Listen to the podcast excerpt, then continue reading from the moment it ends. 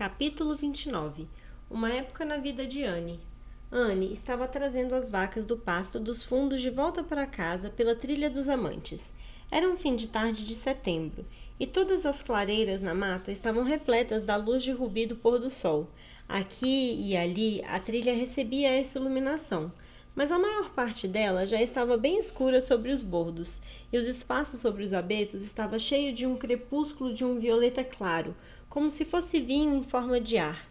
Os ventos sopravam a toda, e não há música mais doce na terra do que aquela que o vento faz quando passa entre os abetos no fim da tarde. As vacas caminhavam placidamente pela trilha, e Anne as seguia distraída, repetindo em voz alta o canto da batalha do poema Marmion, que também fizera parte das aulas de inglês dela no inverno anterior, e que a senhorita Stacy os fizera decorar e regozijando-se com seus versos rápidos e os embates de lanças em suas imagens, quando chegou aos versos. Mas os lanceiros mantiveram, obstinados, seu círculo escuro e impenetrável. Ela parou em êxtase para fechar os olhos e se imaginar naquele heróico círculo de batalha. Quando voltou a abrir os olhos, deparou-se com Diana, atravessando o portão que levava ao campo dos Barry, e tinha tal ar de importância que Anne imediatamente adivinhou que havia novidades a serem contadas, mas ela não demonstraria uma curiosidade ávida demais. Este fim de tarde não é como um sonho, Violeta, Diana. Faz com que me sinta feliz por estar viva. Nas manhãs, sempre acho que as manhãs são a melhor parte do dia, mas quando chega o fim da tarde, acho mais adorável ainda. Está um fim de tarde muito bonito, disse Diana, mas ó, oh, tem uma novidade tanto, Anne. Adivinhe só, você tem três chances. Charlotte Gillis, no fim das contas, vai se casar na igreja e a senhora Alan quer que a decoremos, exclamou Anne. Não, o noivo da Charlotte não aceita isso, pois ninguém ainda se casou naquela igreja, e ele acha que se pareceria muito com um funeral. É muita maldade dele, pois seria divertido demais. Tente outra vez. A mãe da Jane vai deixar ela fazer uma festa de aniversário? Diana balançou a cabeça em negativa, com seus olhos pretos dançando de felicidade. Não consigo imaginar o que pode ser, disse Anne em desespero. A não ser que aquele tal de Moody Spurgeon MacPherson tenha lhe acompanhado de volta para casa depois do encontro de oração ontem à noite. Ele fez isso? Claro que não, exclamou Diana indignada. E eu provavelmente não me gabaria se ele tivesse feito isso. Aquela criatura horrenda, eu sabia que você não conseguiria adivinhar. Mamãe recebeu uma carta da tia Josephine hoje e a tia Josephine quer que você e eu vamos para o centro da cidade na próxima terça-feira para ir à exposição. Com ela. Pronto. Oh, Diana, sussurrou Anne, que achou necessário se escorar em um bordo. Você está falando sério? Receio que Marilla não vai me deixar ir. Ela vai dizer que não pode estimular que eu fique vagabundeando por aí. Foi isso que ela disse semana passada, quando Jane me convidou para ir na caleche deles ao concerto americano no Hotel White Sands. Eu queria ir, mas Marilla disse que era melhor eu ficar em casa estudando a lição, e Jane também. Fiquei amargamente decepcionada, Diana. Fiquei com o coração tão partido que não fiz minhas orações antes de dormir, mas me arrependi disso e acordei no meio da noite e fiz as orações. Já sei, disse Diana. Vamos pedir para minha mãe perguntar para Marilla. Assim, é mais provável que ela lhe deixe ir. E se ela deixar, vamos nos divertir como nunca, Anne. Nunca fui a uma exposição. E é irritante demais ouvir as outras garotas falarem das vezes que elas já foram. Jane e Ruby já foram duas vezes e vão de novo esse ano. Não vou sequer pensar nisso até que eu saiba se poderei ir ou não, disse Anne com determinação. Se eu pensar nisso e depois me decepcionar, não vou suportar. Mas caso eu de fato vá, fico muito feliz que o meu casaco novo já vai estar pronto. Marila não achava que eu precisava de um casaco novo. Ela disse que o meu casaco antigo aguentaria muito bem mais um inverno e que eu deveria me satisfazer com o meu vestido novo. O vestido é muito bonito, Diana. É azul marinho e feito segundo a última moda. Marilo agora sempre faz vestidos para mim seguindo a moda, pois diz que não quer que o Matthew fique pedindo à senhora Lynn para fazê-los. Fico muito contente. É muito mais fácil ser bem comportada quando suas roupas estão na moda. Pelo menos para mim é. Presumo que isso não faça muita diferença para as pessoas naturalmente boas. Mas Matthew disse que eu precisava ter um casaco novo. Então, Marilla comprou um corte de tecido de lã azul que está sendo feito por uma modista de verdade em Carmode. Vai ficar pronto sábado à noite. E estou tentando não me imaginar cruzando o corredor da igreja no domingo de casaco e gorros novos. porque receio que não seja certo imaginar tais, coisas. Mas isso me vem à mente sem querer. Meu gorro é lindo demais. Matthew comprou para mim no dia em que fomos para Carmode. É um daqueles pequenos de veludo azul que estão fazendo muito sucesso, com cordinhas douradas e pombons. O seu chapéu novo é elegante, Diana. Ele cai muito bem. Quando eu vi entrar na igreja no último domingo, meu coração se encheu de orgulho quando pensei que você era minha amiga mais querida. Você acha que é errado nós pensarmos tanto assim sobre nossas roupas? Marila diz que é um pecado grave, mas é um assunto interessante demais, não é mesmo? Marilla concordou em deixar Anne ir ao centro da cidade, e foi combinado que o Sr. Barry levaria as garotas na terça-feira seguinte. Como Charlottetown ficava a cerca de 50 quilômetros de distância e o Sr. Barry queria ir e voltar no mesmo dia, foi necessário sair bem cedo. Mas Anne achou aquilo tudo uma alegria e acordou antes da aurora na manhã de terça-feira. Uma olhada de sua janela lhe garantiu que o tempo estaria bom, pois o céu a leste, atrás dos abetos da mata assombrada, estava todo brilhante e sem nuvens. Por um vão entre as árvores, uma luz brilhou no frontão oeste de Orchard Slope, uma indicação de que Diana também já estava acordada. Anne já estava vestida quando Matthew acendera o fogo da lareira e já tinha o café da manhã preparado quando Marilla desceu, mas estava entusiasmada demais para comer. Depois do café da manhã, os garbosos gorro e casaco foram vestidos, e Anne cruzou apressada o riacho e os abetos a caminho de Orchard Slope. O Sr. Barry e Diana estavam esperando por ela, e logo estavam na estrada. Foi uma viagem longa, mas Anne e Diana desfrutaram cada minuto dela. Era um deleite sacolejar pelas estradas úmidas na luz vermelha das primeiras horas da manhã, que se esgueirava pelas lavouras já colhidas. O ar estava fresco e revigorante, e pequenas névoas azul acinzentadas espiralavam pelos vales e flutuavam para longe das colinas. Às vezes, a estrada cortava matas nas quais os bordos estavam começando a exibir pendões vermelhos. Às vezes, ela cruzava rios sobre pontes que faziam o corpo de Anne se retrair com um velho e um tanto prazeroso medo. Às vezes, ela contornava um porto e passava por um pequeno aglomerado de cabanas de pescaria cinzentadas pelo clima. Muitas vezes ela subia colinas onde trechos extensos de elevações, em curvas ou céu de um azul muito claro, podiam ser vistos. Mas por onde quer que a estrada passasse, havia muitas coisas interessantes a discutir. Já era quase meio-dia quando chegaram ao centro da cidade e encontraram um caminho para Beckwood. Era uma mansão velha e muito refinada, afastada da rua com a privacidade garantida por olmos e faias com muitos galhos. A senhorita Barry as recebeu na porta com um brilho em, seu, em seus afinados olhos negros. Então, você finalmente veio me ver, menina Anne, disse ela. Misericórdia, menina, como você cresceu. Afirmo que está mais alta do que eu e também está muito mais bonita do que costumava ser. Mas me atrevo a dizer que saiba disso sem que as pessoas precisem lhe dizer. Na verdade, não, respondeu Anne radiante. Sei que já não tenho tantas sardas quanto antes, então tenho muito a agradecer, mas eu de fato não ousar esperar por nenhuma outra melhora. Fico muito contente que a senhorita acha que houve, senhorita Barry. A casa da senhorita Barry era mobiliada com grande magnificência, conforme disse Anne a Marilla depois. As duas meninas do interior ficaram muito constrangidas com o esplendor da sala de visitas em que a senhorita Barry as deixou enquanto ia ver como andavam os preparativos para o almoço. Isso aqui não é igual a um palácio, sussurrou Diana.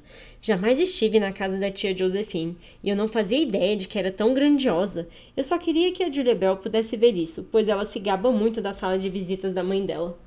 Capê, carpete de veludo, suspirou Anne de modo complacente. E cortinas de seda. Já sonhei com essas coisas, Diana. Mas sabe que acho que não me sinto muito cômoda com elas no fim das contas. Neste cômodo há tantas coisas e todas são tão esplêndidas que não há escopo para a imaginação aqui. Isso é um consolo quando se é pobre. Há muito mais coisas sobre as quais você pode imaginar. A estada delas no centro da cidade foi algo de que Anne e Diana se lembraram durante anos. No princípio, do princípio ao fim. Foi repleta de prazeres. Na quarta-feira, a senhorita Barry as levou para a exposição e ficou lá com elas o dia todo. Foi esplêndido, contou depois Anne para Marilla. Jamais imaginei algo tão interessante. Não sei qual parte foi a mais interessante. acho que gostei mais dos cavalos, das flores e dos bordados. Josie Pye ganhou o prêmio de primeiro lugar em renda de tricô. Fiquei de fato contente que ela tenha ganhado. E fiquei contente por estar contente, pois isso demonstra que estou melhorando, não acha, Marilla, quando sou capaz de me regozijar do sucesso da Josie? O Sr. Armand Andrews levou o prêmio de segundo lugar com suas maçãs Gravenstein, e o Sr. Bell ganhou o prêmio de primeiro lugar por um porco. A Diana disse que achava ridículo que um diretor de escola dominical ganhasse um prêmio por porcos, mas não entendo o motivo. E você? Ela disse que sempre se lembraria disso quando ele estivesse rezando de modo muito solene. Clara Louise McPherson ganhou um prêmio por uma pintura, e a senhora Lynn ganhou o prêmio de primeiro lugar por queijo e manteiga caseiros. Então, a Von Lee esteve muito bem representada, não acha? A senhora Linda estava lá naquele dia e eu jamais me dera conta de o quanto eu gostava dela até que vi um rosto familiar em meio a todos aqueles desconhecidos. Havia milhares de pessoas lá, Marilla. Isso fez com que eu me sentisse terrivelmente insignificante. E a senhorita Barry nos levou para a tribuna para ver as corridas de cavalo. A senhora Lind se recusou a ir. Ela disse que corridas de cavalo eram uma abominação e, como ela fazia parte da Grey, achava que era imperioso que desse um bom exemplo ao ficar longe daquilo. Mas havia tanta gente ali que acho que a ausência da senhora Lynn não seria notada. No entanto, não acho que eu deveria ir com muita frequência a corridas de cavalo, porque elas são terrivelmente fascinantes. Diana ficou tão entusiasmada que quis apostar 10 centavos comigo que o cavalo vermelho venceria. Eu não achei que ele fosse ganhar, mas não aceitei a aposta, pois eu queria contar à senhora Alan sobre tudo, e tive a certeza de que não poderia contar isso a ela. É sempre errado fazer alguma coisa que você não pode contar para a esposa do pastor. Ter a esposa do pastor como amiga é como ter uma consciência adicional, e fiquei muito feliz por não ter apostado, pois o cavalo vermelho de fato venceu e eu teria perdido 10 centavos. Então, você pode ver que a própria virtude foi minha recompensa. Vimos um homem voar em um balão. Eu adoraria voar em um balão, Marila. Seria simplesmente emocionante. E vimos um homem ler a sua sorte por dinheiro. Você paga 10 centavos a ele e um passarinho pegava um papel em que sua sorte estava escrita.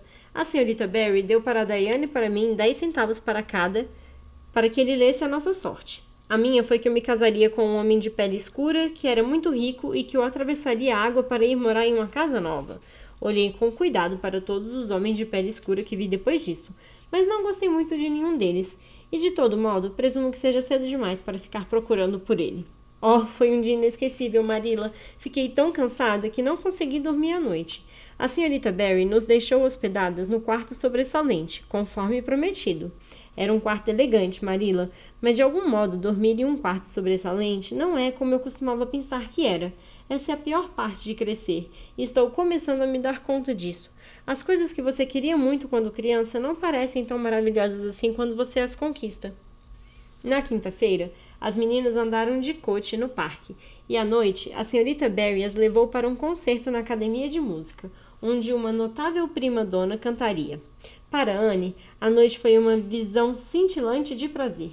Oh, Marilla, foi indescritível. Fiquei tão animada que não conseguia nem falar. Então, você pode imaginar como foi. Simplesmente fiquei em um silêncio fascinado.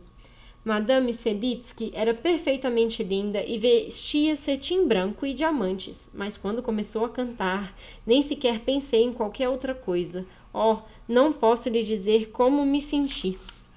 Mas me pareceu que nunca mais poderia ser difícil ser bem comportada.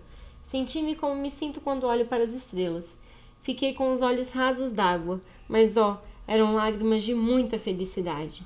Lamentei muito quando tudo acabou e disse para a senhorita Barry que eu não conseguiria ver como poderia retornar à vida normal.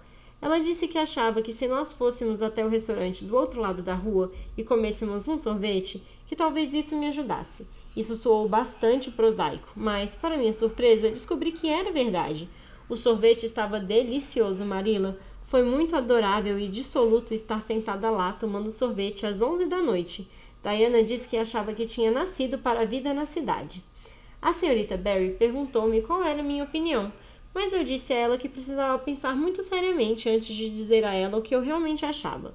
Então, pensei sobre isso depois e fui para a cama. Essa é a melhor hora para pensar sobre as coisas. E cheguei à conclusão, Marilla, que não nasci para a vida na cidade e que isso me deixava contente.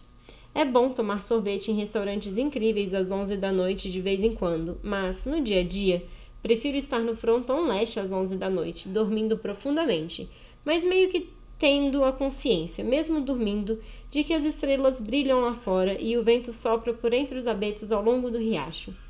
Eu disse isso para a senhorita Barry no café da manhã do dia seguinte, e ela riu. A senhorita Barry geralmente ria de tudo que eu dizia, até mesmo quando eu falava as coisas mais solenes que há. Acho que não gostei disso, Marilla, pois não estava tentando ser engraçada, mas ela é uma dama deveras hospitaleira e nos tratou regiamente. Na sexta-feira, chegou a hora de ir embora e o Sr. Barry foi até lá de caleche buscar as meninas. Bem, espero que tenham se divertido, disse a senhorita Barry enquanto se despedia delas. De fato nos divertimos, disse Diana. E quanto a você, menina Anne? Desfrutei de cada minuto do tempo que passamos aqui, falou Anne, impulsivamente jogando os braços em volta do pescoço da mulher e beijando sua bochecha enrugada. Diana jamais teria ousadia de fazer uma coisa, uma coisa como aquela, e ficou muito horrorizada com a liberdade de Anne. Mas a senhorita Barry ficou contente e ficou de pé no pórtico de sua casa vendo a caleche sumir de vista. Depois entrou em sua casa grande com um suspiro. A casa parecia solitária demais sem aquelas frescas e jovens vidas. A senhorita Barry era uma senhora de idade muito egoísta, caso devamos falar a verdade, e nunca havia se importado muito com outras pessoas além dela. Ela somente estimava as pessoas que lhe eram de serventia ou que a divertiam. Anne a divertia, e, consequentemente, caiu nas graças da velha dama. Mas a senhorita Barry viu-se pensando menos nos discursos pitorescos de Anne do que no frescor do seu entusiasmo, na transparência das suas emoções, nos pequenos modos triunfantes dela e na doçura dos seus olhos e lábios. Pensei que Marilla Curper era uma velha tola quando ouvi falar que adotara uma menina de um orfanato, disse ela consigo mesma.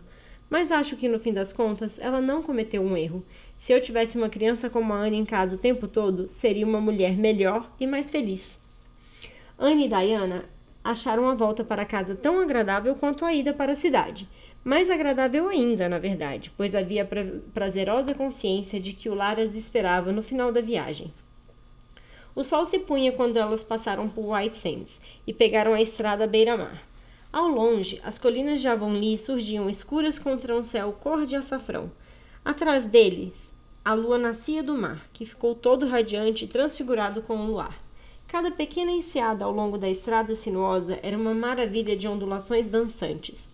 As ondas quebravam com um síbilo suave sobre as rochas abaixo deles, e o cheiro forte do mar estava presente no ar fresco e intenso. Oh, mas é bom estar viva e indo para casa, suspirou Anne. Quando ela cruzou a ponte de troncos sobre o riacho, a luz da cozinha de Green Gables piscou para ela boas-vindas amigáveis e da porta aberta brilhava o fogo da lareira, emitindo seu brilho vermelho e quente em meio à fria noite de outono. Anne subiu correndo alegremente a colina e entrou na cozinha, onde um jantar quente aguardava na mesa. Então você voltou? disse Marilla, dobrando seu tricô. Sim, e ó, é muito bom estar de volta, falou Anne com alegria. Eu seria capaz de dar um beijo em tudo, até no relógio, Marila, um frango assado. Você não está querendo dizer que cozinhou isso para mim, não é? Sim, cozinhei para você, respondeu Marila. Achei que você estaria com fome depois de uma viagem como essa e que precisasse de algo realmente apetitoso. Apresse-se e troque de roupa. Vamos jantar assim que Matthew chegar. Devo dizer que estou feliz que tenha voltado. Tem sido terrivelmente solitário aqui sem você e nunca vivi quatro dias tão longos assim. Depois do jantar, Anne sentou-se diante da lareira entre Matthew e Marilla e fez para eles um relato completo de sua visita. Foi uma visita esplêndida, ela concluiu com felicidade, e sinto que ela marca uma época na minha vida, mas a melhor parte foi a volta para casa.